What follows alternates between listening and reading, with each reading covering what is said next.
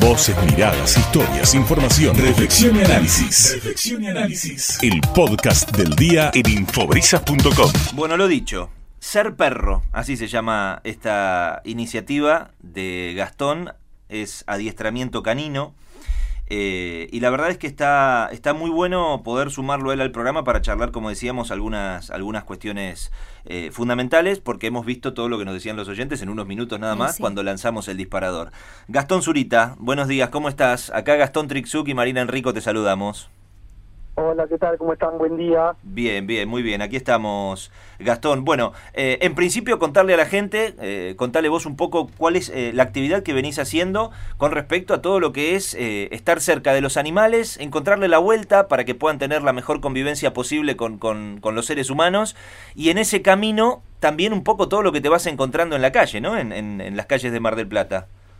Sí, claro, sí. Mira, nosotros desde nuestro lugar nosotros somos administradores y recorremos mucho, eh, vemos todas las situaciones que hay, vemos con nuestros propios clientes, eh, asesoramos sobre la tenencia responsable, porque muchas veces voy a una casa y me dicen, eh, no, a mí me gustaría poder sacarlo y que el perro camine al lado mío sin correa, y ya ahí empezamos mal. Es un error. No, no, no. Eh, por suerte nuestros clientes lo toman a bien y perro a la calle con correa. Sí. Con correa de 2 metros, 3 metros, 4 metros, pero siempre tengo que tener en control del perro.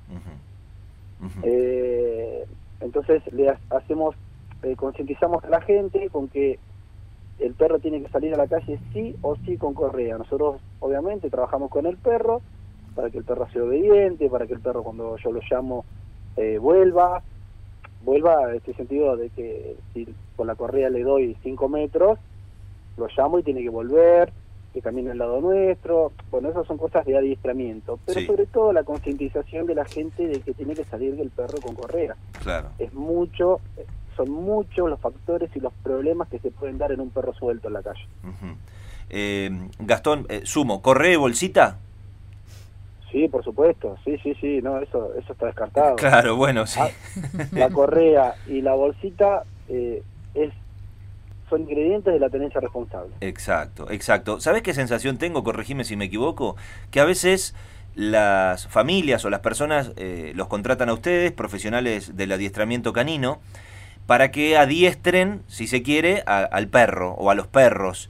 Y me da la sensación de que los que necesitan ser adiestrados muchas veces son los dueños. No sé si tienen esa sensación. Lo digo en el buen sentido, Sí. ¿eh? no es por caerle a Sí, los sí, dueños. por supuesto. Pero ¿te pasa o no te pasa? Por supuesto. Eh, me encuentro muchas veces con clientes que me dicen, eh, yo siempre trabajo con el propietario del animal, Sí, siempre. Primero, la primera sesión que voy, eh, asesoro qué cosas se están haciendo mal dentro del hogar.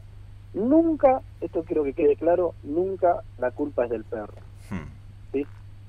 Cuando el perro, yo llego a una casa y el perro está desbordado y todo, bueno, tenemos que ver qué pasó en todo este proceso para que el perro llegue a estar de esa manera, ¿no? ¿Qué cosas hizo mal el dueño para que el perro eh, llegue a estar de esa manera? Porque el perro no deja de ser un perro. Exacto. Eh, la responsabilidad es nuestra de educarlo. de- de- y muchas veces la gente, no, obviamente, lo hace por desconocimiento, ¿no? Ahí entramos nosotros los administradores en el asesoramiento. Eh, por ser un ejemplo, no, yo llego de trabajar y el per- vive en un departamento el perro. Y es intenso, me salta y, y yo trabajo de 7 de la mañana a 7 de la tarde. Y claro que va a ser intenso el perro. Claro. Está Claro, desesperado. por supuesto. Claro, entonces bueno, entonces, ¿qué cosas podemos cambiar? ¿Cómo le podemos mejorar la calidad de vida al perro? Sí. Y mejorándole la calidad de vida a ese perro, poniéndole orden, poniéndole obediencia, eh, va a ser todo eh, más armónico la convivencia con el dueño. Claro, totalmente. Siempre Gastón, trabajamos con el propietario, siempre. Gastón, eh, una pregunta que nos hacíamos con, con Marina, bueno, nos hacíamos varias preguntas, pero una de ellas tiene que ver con la edad en la cual se puede o no adiestrar o mejorar las conductas de los dueños, está claro, pero también de los animales. ¿Es cierto o es un mito esto de que solo se puede adiestrar a los cachorros? No, es un mito. No, no, es un mito. A ver, sí tenemos que ser conscientes de que un perro tiene una fase sensible de aprendizaje, Hmm, que es como, como los chicos, como los niños, ¿no? Sí, exacto. Una fase sensible de aprendizaje donde son esponjas y, a- y aprenden mucho más rápido porque las conductas no están tan arraigadas. Hmm. ¿sí? que sería eh, desde los tres meses hasta el año. En, en esta época, en esta fase de aprendizaje, el perro aprende mucho más rápido. Pero después, se puede trabajar en la modificación de conducta, en obediencia, no importa la edad del perro. Si nos va a costar un poquito más, por ahí un poco más de tiempo, siempre depende del perro. ¿Cuál es la edad ideal para que un perro aprenda? La edad ideal, Ideal, es enseñarle sí. a partir de los tres meses. Tres meses. A partir de los tres meses, claro. a Pero, partir de los tres meses. digo, Sí. un, un perro de 4, 6, 7 años puede llegar a mejorar también sus conductas. Es decir, no, no, no es, Sí, la, edad no es supuesto. un- Sí, sí. un- una prohibición. No, Bien, no, bien. para nada, para nada. Ujú. Sí, como te explico, Sí, va a llevar un trabajo más eh, constante porque sus conductas, su estructura está muy armada, ya lo tiene muy claro, incorporado. claro, claro. Bueno, ¿y cualquier raza de perro, cualquier temperamento de perro es para cualquier persona, Gastón? No, claro que no, no. Eh, yo también asesoro a la gente cuando dice, no, mira, quiero comprar un cachorro. Bueno, yo veo las condiciones, veo si el perro va a tener espacio físico para, para, para estar su recreación diaria. No, me dice, yo quiero, vivo en un departamento y quiero tener un pitbull. Claro, Y no, no. No es Y recomendable. tampoco es, cualquier perro es para cualquier persona, porque también desde la parte tenemos que ver qué perro. ¿sí? Claro. No es lo mismo un bulldog francés un Doberman. Entonces hay que ver Claro. cuál es el perro que va con la personalidad también de cada persona, porque eh, vos como lo sabés Gastón, yo soy criador de Dog argentino. Sí, sí. El Dog argentino es un perro excepcional, excepcional, pero sí, no es para cualquiera. Hay que tener carácter, hay que saber marcarle los límites de chico. Y si hacemos todo eso, va a ser un perro genial, porque es un perro que se adapta a la familia, va a ser un, es un perro que va a defender a la familia con su vida si es necesario, y, y puede convivir como cualquier otro perro con otros perros. Pero bueno, eh, tenemos que ver si el propietario, el que adquiere un dogo argentino, eh, tiene todas Claro. las herramientas, los conocimientos para ver en qué momento poner los límites. Hmm, Eh, siempre el propietario tiene que ser el que manda, hmm. y eso se lo enseñamos de chiquito al cachorro. Sin duda, sin duda. Bueno, dos últimas dos, Gastón. Eh, vos sabés que eh, hablando justamente de este tema recordaba unos tíos que ya en, un, en una etapa después de los 60 años querían seguir teniendo un perro en su casa, pero empezaron a bajar el tamaño por justamente todo esto, la, la intensidad, las exigencias, eh, también justamente lo que ensucia y hasta destroza, si querés, porque en algunas casas, eh, como no tienen los perros muchas salidas a la calle, bueno, terminan corriendo, jugando, saltando y te destrozan el jardín y te destrozan Sí, las claro. plantas. Y bueno, y vos sabés que apostaron por un Beagle. Claro, dijeron un perrito chiquitito, un perrito que lo podamos, este, limpiamos lo suyo fácil, lo podemos llevar en el auto en cualquier lado. El Beagle es un perro hermosísimo y de cachorro es un peluche. Ahora, la Sí, intensidad del. Beagle, la intensidad del, te lo juro, este Gastón, Sí, vos lo debes saber, obviamente, ¿no? Nosotros nosotros hacemos eh, salidas recreativas, en donde tenemos un lugar, un predio enorme, donde los perros juegan, son todos perros que trabajan con nosotros, y bueno, entre ellos tengo varios Beagles. No, la intensidad del Beagle es, eh, es, es formidable, es decir, no, no se cansa nunca. Nunca, nunca, nunca, nunca, nunca. Tiene, tiene cuerda para Claro, rato. No, por eso, a ver, volviendo al tema, no es un tema de tamaño del perro. Si queremos buscar un perro tranquilo, por ahí tendríamos que buscar otro tipo de perro.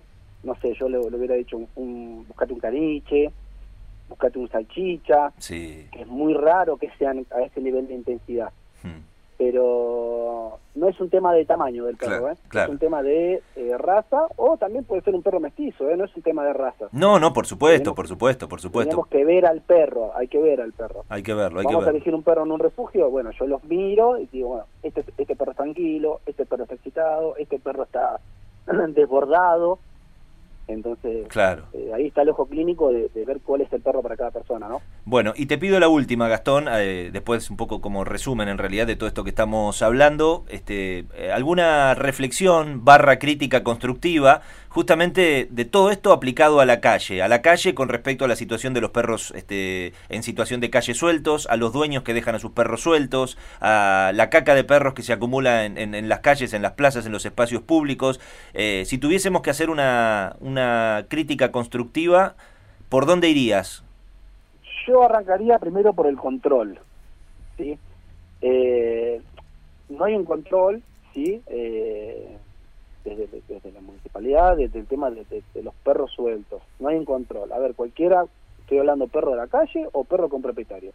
Anda por la calle suelto, nadie le dice nada. Y pueden ser muchas cosas, no solamente la pelea o que muerda. Eh, un perro se cruza la calle y puede ocasionar un accidente. Son infinidad de cosas que pueden pasar con un perro suelto. Bueno, tendría que haber un control. A ver, la gente, como hemos hablado, de zoonosis son excepcionales y la verdad que le ponen corazón al día a día, pero no tienen todos los medios y las herramientas para seguir para eh, llevarlo adelante de otra forma. Ellos hacen lo que pueden con lo que tienen y te diría que hacen más de lo que pueden. ¿eh? Claro pero por ejemplo una camioneta de y dando vuelta por toda la ciudad. Y no, acá tendría que haber por lo menos eh, 6, 7 camionetas. Claro, totalmente. La extensión de General Purredón es mucha, claro. que asista al, al, Y también, ojo, ella también pondría dueño irresponsable. Señor, este perro suyo está suelto. Y bueno, eh, le vamos a lograr un alta infracción. Perro suelto. Claro, totalmente. ¿Sí? Eh, el tema de la caca en todas las plazas, bueno, lo escuché recién en el programa, los perros de la calle también hacen caca, e incluso eh, desde el tema eh, epidemiológico, podría haber cualquiera, es decir, el perro de la calle no tiene vacuna, no tiene nada, hay una infinidad de enfermedades que se pueden transmitir a, a, través de la caca de perro, es decir, es una variedad de, de problemas que realmente tendrían que estar abordados eh, y hoy realmente hay una ausencia de ese abordaje. Bueno, esa es la pata, la, pata que falta dentro de lo que veníamos hablando con Marina, ¿no? Educación, pero también eh, prevención, control y, sanción. Bueno, Gastón, ha sido un placer. Te seguimos en Instagram, en arroba ser.perro. Ahí está, toda la información tuya del adiestramiento canino y pueden contactar con vos también. Así que este, tomamos los consejos y dejamos la puerta abierta para otra charla. Ojalá que en la próxima se hayan acomodado un poco las cosas.